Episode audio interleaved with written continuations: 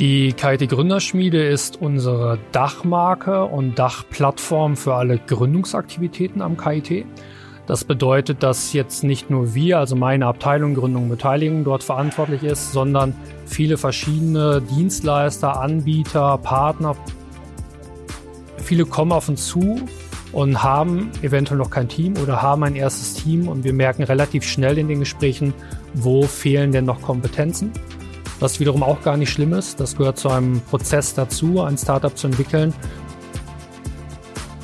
Dass wir diese Exist-Förderung, also daraus ist die KIT Gründerschmiede entstanden, daraus ist dieses GH Pro oder Global Horizon Programm entstanden, aber auch davor äh, der Cube, damals noch das CEE, e, was glaube ich für die Kultur in Karlsruhe sehr, sehr wichtig war.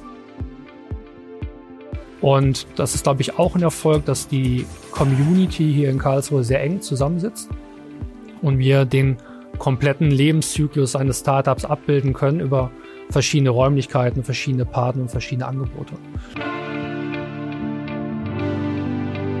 Herzlich willkommen zum Tech und Founder Podcast der Technologiefabrik Karlsruhe, dem Podcast für die Karlsruher Startup-Szene. Wir sprechen mit Gründerinnen und Gründern, Partnern und natürlich reden wir auch über Technologie. Dieser Episode ist Thomas Neumann vom Karlsruher Institut für Technologie bei uns zu Gast. Thomas ist ein unglaublich starker Netzwerker, der sich in vielen Bereichen rund um Startups und Wirtschaft engagiert. Er gibt uns Einblicke in seine Arbeit am KIT mit der KIT Gründerschmiede. Wir sprechen mit ihm über Global Horizon 2020 und wir werfen einen Blick hinter die Kulissen seiner Arbeit als Vorsitzender der Wirtschaftsunion Karlsruhe. Mit seinem Credo Mut zur Veränderung trifft er den Nagel auf den Kopf wie er der Herausforderung der Corona-Pandemie erfolgreich begegnet, warum der Team Spirit eine so besondere Rolle für ihn spielt und vieles mehr erfahrt ihr jetzt. Viel Spaß mit Thomas. Hallo und herzlich willkommen, Thomas, heute.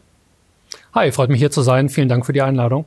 Thomas, du bist der Leiter der Abteilung Gründungen und Beteiligungen beim KIT und Koordinator der KIT Gründerschmiede. Außerdem bist du Geschäftsführer der KIT Innovation G GmbH und aktuell Vorsitzender der Wirtschaftsjuniorin Karlsruhe. Starten wir doch direkt damit, was sich hinter der KIT Gründerschmiede verbirgt. Was ist die KIT Gründerschmiede und für wen bietet ihr welche Unterstützung? Die KIT Gründerschmiede ist unsere Dachmarke und Dachplattform für alle Gründungsaktivitäten am mhm. KIT. Das bedeutet, dass jetzt nicht nur wir, also meine Abteilung Gründung und Beteiligung dort verantwortlich ist, sondern viele verschiedene Dienstleister, Anbieter, Partner von uns im internen Bereich am KIT, seien es Institute, seien es Lehrstühle oder auch andere Dienstleistungseinheiten, dort Services anbieten für unsere Gründerinnen und Gründer wie auch wir natürlich probieren, verschiedene studentische Hochschulgruppen, aber auch externe Partner dort mit einzugliedern. Was, was bietet die Gründerschmiede? Es ist eine Erstanlaufstelle für Gründungsinteressierte, Gründer, Investoren, Partner, also alle Menschen, die sich mit dem Thema Startup, mit dem Thema Spin-offs äh, beschäftigen und da erste Hilfestellungen beziehungsweise Ansprechpartner suchen. Darüber hinaus zeigen wir unser Portfolio, was wird alles geboten und versuchen damit die Leute in einer sehr frühen Phase abzuholen, damit man am KIT und auch außerhalb des KIT genau weiß, wie man und wann man zu uns kommen kann mhm. und dass wir diese Leute auch in einer sehr frühen Phase schon unterstützen können. Mhm, sie quasi früh abholen können. Richtig, genau. Mhm. Und was ist dann genau dein Arbeitsgebiet, beziehungsweise wofür bist du in dem Bereich genau zuständig? Ja, mein Arbeitsgebiet ist sehr wechselhaft. Das ist sehr schön. Ähm, ich bin kein Fan von, ich sag mal, stupiden Abarbeiten von immer gleichen Themen. Das Schöne beim Gründung ist, dass man jeden Tag eigentlich einen anderen Arbeitstag hat. Äh, wir arbeiten sehr viel mit sehr innovativen Menschen zusammen, jeglicher Altersgruppe, jeglicher Couleur. Und die Arbeit besteht zum einen darin, natürlich diese Menschen erstmal kennenzulernen auch zu verstehen, woran sie arbeiten. Vielleicht haben sie auch noch gar keine wirkliche Idee, möchten aber Teil einer Idee sein. Und aus meiner Sicht, und ich glaube aus meinem Team heraus, wir möchten Menschen vernetzen. Also um es vielleicht in einen Satz zu bringen, äh, wir vernetzen Menschen, wir versuchen diese Leute an möglichst gute Ansprechpartner zu verweisen. Mhm. Um dieses Netzwerk und diese Community auch weiter nach vorne zu bringen. Weil man muss immer verstehen, wir sind natürlich jetzt am KIT 10.000 Mitarbeiter, 25.000 Studierende. Da kommen noch viele ehemalige hinzu und andere Interessenten. Da sind wir eher Generalisten. Wir können natürlich nicht jede Technologie einschätzen und jedes Geschäftsmodell, haben aber ein sehr breites Netzwerk und haben dann immer die richtigen Ansprechpartner. Und aus meiner Sicht ist das genau das, was Startups ausmacht oder die, die Unterstützung in jeder Phase möglichst schnell und effektiv die richtigen Probleme lösen zu können. Und das müssen nicht wir tun, Gott dankenswerterweise machen wir natürlich auch, aber im Zweifel halt mit Partnern zusammen, die das vielleicht auch schon zehnmal gemacht haben, zehnmal durchlebt haben und einfach sehr, sehr wertvolle Hilfeleistung bieten können. Und Erfahrungen mitbringen. Genau. Und aus deiner Erfahrung heraus, was sind denn die häufigsten Probleme, vor denen Gründer ähm, aus gerade aus den Bereichen Forschung und Wissenschaft stehen? Das ist auch sehr vielfältig. Ich, über einen Kamm scheren kann man das gar nicht. Natürlich sehen wir bei ganz vielen, wir haben eher die, die Tech-Fraktion, bedingt natürlich dadurch, dass wir eine technische Einrichtung sind. Mhm. Vielen fehlt, und das ist auch gar nicht schlimm, eher dieser Vertriebscharakter beziehungsweise diese Mentalität. Die, äh, der Fokus liegt ganz klar auf Technologie, Technologieentwicklung und weniger darum, dann im ersten Schritt, was möchte denn der Markt? Diesen Abgleich zu schaffen, der ist natürlich sehr, sehr wichtig. Auch das Thema Strategie, Entwicklung und natürlich die Positionierung. Da ist es oftmals so, dass wir probieren, diese Teams zu ergänzen. Und das ist vielleicht auch der zweite Punkt.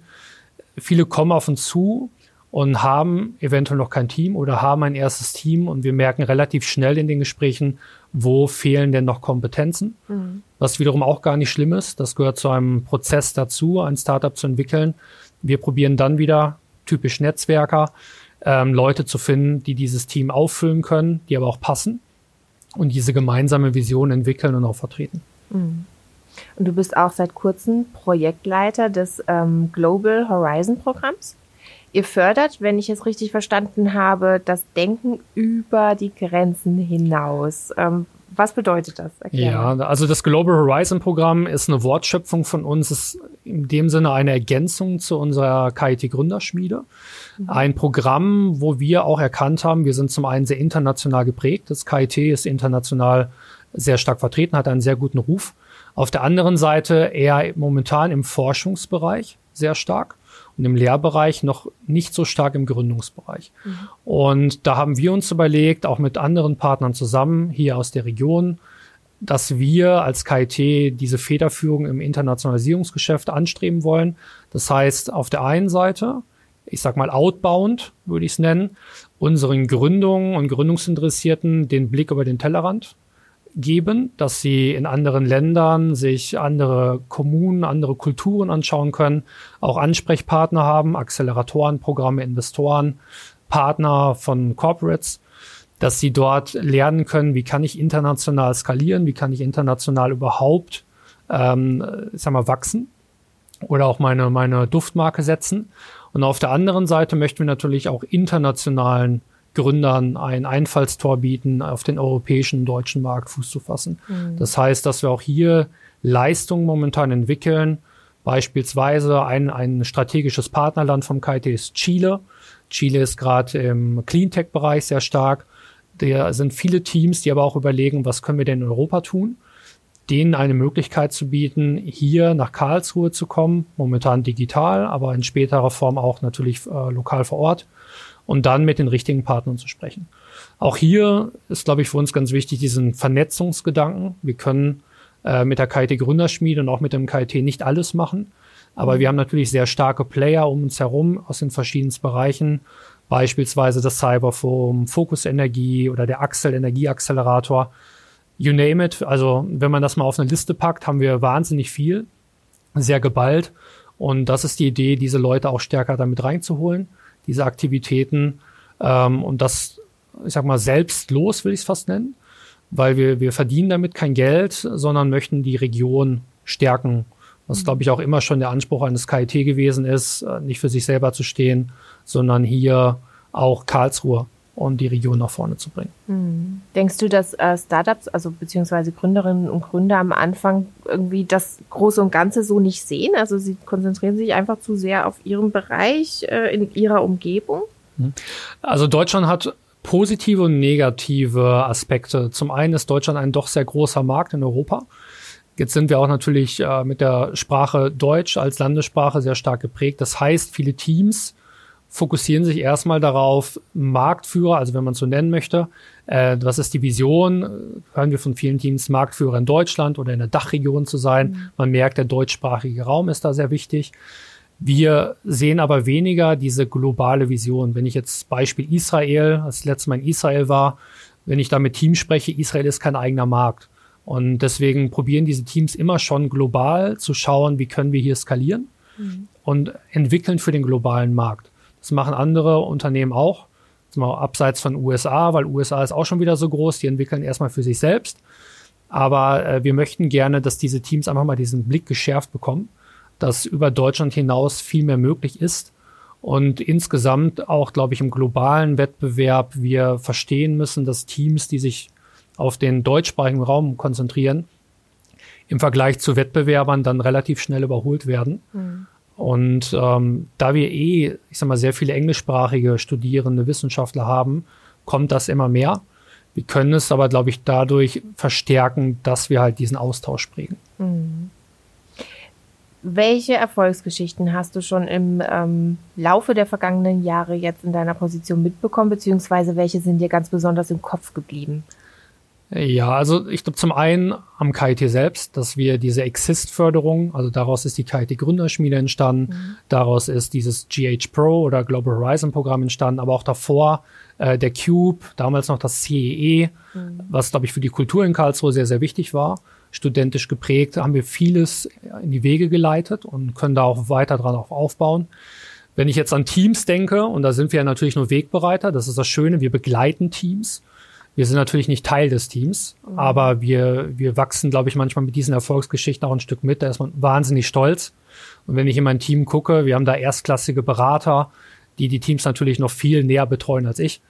Und äh, wenn ich dann die, deren Erfolgsgeschichten höre, dann freuen die sich natürlich zum einen, da glänzen manchmal, glaube ich, auch die Augen, wenn man auch vom Teams sehr schönes Feedback bekommt für die Unterstützung. Mhm. Sagt auch äh, da vielleicht in diesem Moment, ähm, da gehört natürlich immer der, der Erfolg auch dem ganzen Team mhm. bei uns. Äh, ist jetzt nicht mein Erfolg, sondern da wirklich wahnsinnig gute Leute. Und äh, ich glaube, da können wir viele nennen. Wir haben natürlich Teams, die sehr groß geworden sind. Äh, auch in der Vergangenheit eine Nanoscribe oder auch ein Artimines. Das sind, glaube ich, Leute, die man auch hier in Karlsruhe sehr stark kennt. Und auch sehr, sehr viele Teams, die jetzt gerade wachsen. Mhm. Und ähm, also ich meine, Ineratech zum Beispiel, die auch einen deutschen Gründerpreis gewonnen hat. Aber auch, wir sehen natürlich auch Teams, die aus dem studentischen Bereich kommen, die gar nicht vielleicht so tech-zentriert sind.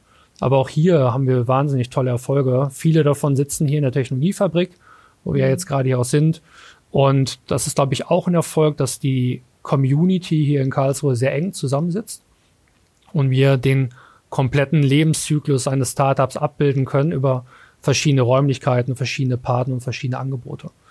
Also äh, dieses Hand in Hand haben, glaube ich, nicht viele Städte so stark ausgeprägt wie wir. Auch wir können immer besser werden in dem Bereich. Aber das ist schon sehr vertrauensvoll. Und das merken, glaube ich, auch die Teams sehr stark, dass wir uns da gegenseitig abholen, abstimmen und immer motiviert sind, das Beste für die Teams zu machen. Mhm. Also nicht äh, Eigeninitiativ für uns, sondern ähm, uns ist schon allen klar, dass wir diesen visionären und innovativen Menschen äh, jegliche Unterstützung zugedeihen sollten, die möglich ist. Und ähm, Stichwort Teamwork. Wie, wie wichtig ist das im Laufe der Jahre geworden, dass man wirklich im Team sehr gut zusammenarbeitet? Also welche Erfahrungen hast du da gemacht und was hast du beobachtet? Ja, ich habe jetzt ein neues Zitat für mich selber entdeckt. Uh, Teamwork makes a dream work. Und ich glaube, das ist das Entscheidende. Also mhm. zumal in meiner Abteilung, wir sind da ein Team, aber auch bei den, bei den Startups ist es so, dass in der heutigen Welt, die sehr komplex oder kompliziert ist, niemand alles kann. Ähm, das geht in kleinen Bereichen schon, aber gerade im Tech-Bereich brauche ich verschiedene Menschen für verschiedene Dinge. Das sei es in der Entwicklung, sei es in der strategischen Positionierung, im Vertrieb, in der Vermarktung. Ähm, jeder, der Apple kennt, weiß, dass äh, jemand, der vorne steht, Steve Jobs hat das damals mit Bravour gemacht, der war für den strategischen Part sehr stark zuständig, aber gerade für diesen visionären Verkaufspart. Das kann nicht jeder, das muss auch nicht jeder können. Und Ich glaube, ein wichtiger Punkt in jeder Teamfindung ist zu verstehen, wo sind meine Kernkompetenzen, wo bin ich besonders stark und wo habe ich vielleicht noch Herausforderungen. Und dann zu überlegen, wenn ich von A nach B kommen will, schaffe ich diese Herausforderung selber oder suche ich mir einen Teampartner, der das wesentlich besser kann als ich. Und wirklich gute Teams erkennen wir immer daran, dass das Geschäftsmodell wandelt sich eigentlich immer, muss man sagen. Also gute Teams, die zu uns kommen, kommen erstmal mit einer Idee, wo wir im Team schon wissen, dass das am Ende nicht die Idee sein wird, mit der sie auf den Markt kommen. Aber die guten Teams schaffen es aus, aus ihren Kompetenzen heraus, das weiterzuentwickeln. Teilweise vielleicht auch äh, komplett das Geschäftsmodell umzumodeln. Aber das ist halt ein gutes Team. Und äh, wenn, wie gesagt, wir reden ja auch viel mit Investoren und Investoren sagen natürlich auch immer, kann man schön zitieren, äh, wir investieren in gute Teams und weniger in ein gutes Geschäftsmodell im ersten Schritt. In der frühen Phase definitiv, weil genau denen ist auch klar, dass äh, sie in Menschen investieren. Und Menschen können viel bewegen, wenn sie dann zusammenfinden und da gemeinsam Gas geben. Ganz toll erklärt, weil ich glaube, das ist nicht vielen nicht so bewusst, dass eigentlich nicht nur die Idee zählt, sondern auch die Zusammenarbeit des entsprechenden Teams. Ja, und ich glaube auch, das ist auch ein Teil unserer Arbeit. Natürlich, weil wir in der frühen Phase sind, teilweise auch eine berechtigte Kritik positiv gemeint zu üben, dass wir Menschen auch oder Menschen abholen müssen und sagen, das musst du nicht können und du musst dich darin jetzt nicht verkämpfen, sondern lass uns gemeinsam überlegen, wer kann dir da jetzt helfen in diesem Schritt ähm, seien es vielleicht auch Interimsmanager, die wir dann dazu holen, oder sei es, dass wir selber Geld investieren, also wir als KIT investieren auch Geld. Das ist dann der zweite Bereich, Beteiligung. Wir sind auch beteiligt an Unternehmen. Auch da stehen wir mit Rat und Tat zur Seite. Bewusst immer zu sagen, fokussiert euch auf das Wesentliche, aber fokussiert euch auch darauf, dass ihr als Team an diesen Herausforderungen wächst, aber auch versteht, wer macht hier eigentlich was. Apropos Rat, gibt es einen Rat, den du jungen Startups aufgrund deiner eigenen Erfahrung heute geben würdest? Ja, rechne immer mit dem Unberechenbaren. Ähm, ich glaube, Teams müssen sich zum einen sehr stark anpassen. Also man muss gefeit sein auf das, was kommt. Sich auch ein bisschen treiben lassen in manchen Schritten, aber auch sehr bewusst mit Entscheidungen umgehen. Also viel reden, viel diskutieren hilft, glaube ich, immer. Äh, offen sein, das kann in jedem Startup-Ratgeber nachlesen. Ich kann das aber auch nur unterschreiben. Menschen, die so in der Blackbox etwas zusammenbasteln, nicht mit Kunden, aber auch nicht mit Partnern oder mit Mentoren gesprochen haben, das wird meistens nichts. Man kann schon mit Ideen rausgehen, auch wenn es Tech ist. Dafür gibt es beispielsweise bei uns auch Patente. Also wir melden ja auch an, unterstützen da auch in diesem Bereich. Das ist schon sehr wichtig und natürlich auch, ja, ich sag mal, als Team wie gesagt, lernen zu funktionieren. Lernen, dass es eine professionelle, berufliche Seite gibt, aber auch eine persönliche Seite, dass man auch viel über persönliche Dinge spricht. Das heißt jetzt nicht, dass ich ähm, vielleicht, wenn ich mich mit meiner Frau gestritten habe, das auch noch breit und lang erkläre. Das heißt aber auch, wo bin ich denn privat? Was ist denn meine Vision? Ähm, um das, also das probieren wir auch mit Teams gerade öfter mal zu klären. Wo möchtet ihr beruflich zum Beispiel in fünf Jahren sein? Wo möchte aber jeder von auch privat in fünf Jahren sein? Viele sind gerade an der Schwelle, gerade ich sag mal äh, Doktoranden. Äh, da ist die Lebensplanung auch vielleicht ein Haus zu bauen, ein Kind zu bekommen, zu heiraten. Und darüber sollten sich alle klar werden im Team. Denn wenn privat die extrem auseinanderdriften, dann werden die beruflich auch auseinanderdriften. Hm. Das heißt mehr Offenheit im Team. Definitiv. Über alles reden und ich glaube, dieses Vertrauen zu entwickeln, aufzubauen und sich da bestätigt zu fühlen und auch zu akzeptieren, dass jeder im Team unterschiedlich ist. Ich nehme immer wieder das Beispiel Kernkompetenzen, zu sagen, dass jeder etwas besser kann als der andere, das mhm. zu akzeptieren und dann auch nicht zu bringen, den anderen ins Handwerk zu fuschen. Ja, also entscheidungsfreudige Menschen haben natürlich zu allem was zu sagen. Ähm, bin ich manchmal selber so einer, der dann irgendwie mit gefährlichem Halbwissen bei meinem Team glänzt. Das ist aber das Schöne am Team, dass die dann sagen, nee, ich glaube, da bist du jetzt vielleicht auf dem Holzweg gerade. Das akzeptiere ich dann auch. Mhm. Weil ähm, natürlich weiß ich, dass jeder, wie gesagt, auch in meinem Team was besser kann als ich. Da, mhm. Dafür gibt's ja Teams. Sich dessen bewusst zu sein, ja. dass man nicht alles ja. wissen kann. Und du hast äh, Ratgeber ähm, gerade angesprochen. Gibt es denn irgendein Buch, das du empfehlen könntest für Startups? Ähm, ja, also es gibt natürlich hunderte. ich bin jetzt nicht der Fan davon, möglichst viele Bücher zu lesen, um sich auf das wahre Leben mhm. vorzubereiten, weil das wahre Leben passiert. Und da ist es doch schöner, manchmal rauszugehen und Menschen zu sprechen, die teilweise Erfahrungen schon gesammelt haben, vor denen ich gerade stehe. Oder Entscheidungen getroffen haben, die ich noch zu entscheiden habe. Und das ist, glaube ich, für jeden so. Ich habe mal mit dem Herrn Zetsche, seinerzeit damals noch bei Daimler auch gesprochen, der gesagt hat, ich habe noch nie ein Managementbuch in meinem Leben gelesen. Ähm, ich eigne mir sowas an, zum einen durch, äh, dadurch, dass ich logisch denke und zum anderen, dass ich mir Rat hole. Deswegen wäre mein Rat auch immer, sich nicht zu sehr auf Bücher zu verlassen, die können Anreize schaffen, aber umso mehr auf Mentoren, Coaches, Vertraute zu setzen, sich Leute auch aktiv zu suchen, die mich in allen möglichen Lebenslagen unterstützen. Da gibt's gerade für Gründer auch tolle Netzwerke, ähm, EO zum Beispiel, ist selber jetzt, wie gesagt, auch bei den Wirtschaftssenioren aktiv. Also wirklich mit verschiedensten Menschen Dinge auszutauschen, aber sich auch bewusst zu sein, dass die nicht die Lösung des Problems für mich bieten werden, sondern nur erzählen können, wie sie es selber gemacht haben. Mhm. Wie gesagt, und das ist dann der zweite Punkt, bewusst auch zu sagen, ich lasse mich beraten, aber ich lasse mir die Entscheidung nicht abnehmen, weil das ist mein eigenes Leben. Äh, Selbstbestimmtheit ist etwas, was wir hier in Deutschland auf jeden Fall haben können, Gott sei Dank. Umso mehr sollten wir das auch nutzen.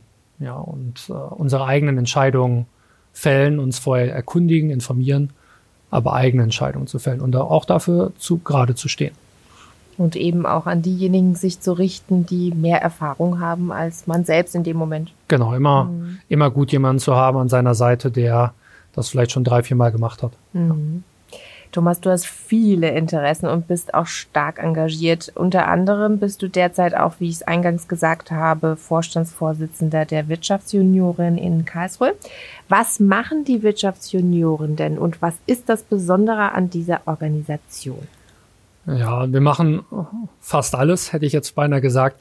Die Wirtschaftssenioren sind international unter dem Label JCI verbandelt. Das heißt, ähm, wir haben wirklich herausragende Wirtschaftssenioren international. Ich meine, äh, Bill Clinton zum Beispiel war jemand, ist jetzt vielleicht in manchen Bereichen hat er auch nicht so gut gehandelt, aber ähm, auf jeden Fall können wir mit Kofi Annan beispielsweise jemand anderes, der aktiv ist. Wir sind jetzt in Deutschland, gibt es die Wirtschaftssenioren Deutschland, das sind knapp 10.000 Mitglieder, das sind Führungskräfte unter 40 Jahre, äh, Geschäftsführer, leitende Angestellte, die eines gemeinsam haben. Zum einen möchten sie sich politisch engagieren, zum anderen dieses Netzwerk stark vorantreiben als, als Dachorganisation, aber auch lokal und regional. Und wir sind auch eine Lernorganisation. Das heißt, dass bei uns auch Führungskräfte sich weiterbilden können, weiterentwickeln können. Ich glaube, das Besondere an Karlsruhe ist, zum einen sind wir der zweitgrößte Kreis in ganz Deutschland äh, mit über 160 aktiven Mitgliedern. Zum anderen leben wir, glaube ich, die Wirtschaftsunion auch, und das kann ich sagen, weil ich sehr viele Kreise kenne, gefühlt auch etwas anders. Bei uns ist das Netzwerk sehr stark, äh, teilweise auch sehr familiär, sehr freundschaftlich geprägt. Und wir machen natürlich verschiedenste Dinge im Ehrenamt. Wir sind Teil der IAK, wir sind ein Gremium der IAK. Das ist das Besondere bei uns.